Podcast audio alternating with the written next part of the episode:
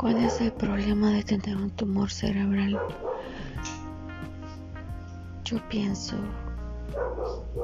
que la mayoría de personas consideran que una vez el tumor ha sido extirpado, todo se acabó. Pero no es así.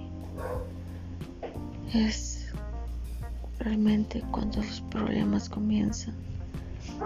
Porque tienes falta de memoria, pierdes la memoria, mejor dicho, olvidas cosas pequeñas, desde las donde pusiste las llaves hasta la dirección. En algunos casos tienes problemas para caminar, como en el mío.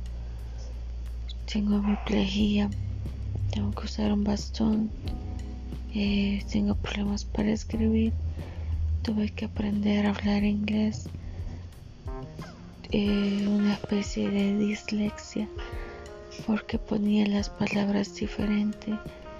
Así que ocupo una aplicación que lee por mí. En la universidad cada ciclo es un reto porque me cuesta entender las clases y tengo que explicarle a mis profesores el por qué mis trabajos no van igual al de mis compañeros. Eh, ¿Qué otra cosa les puedo contar? Mi trabajo no son muy consecuentes, es más para ellos soy más una carga porque no rindo al nivel que ellos quisieran. Son cosas que hacen que tu vida cambie completamente porque ya no eres ya no eres tú yo ya no soy la persona que era hace cuatro, cuatro años atrás y como me dicen es que si te enfocas en el pasado no vas a salir de ahí.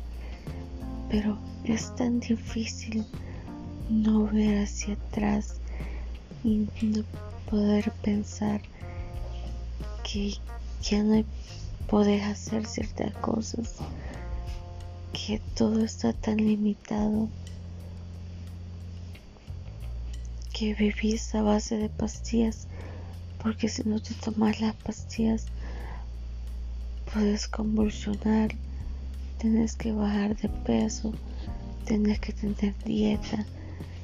Eh, las carnes, eso ha sido un gran problema para mí. Son tantísimas cosas.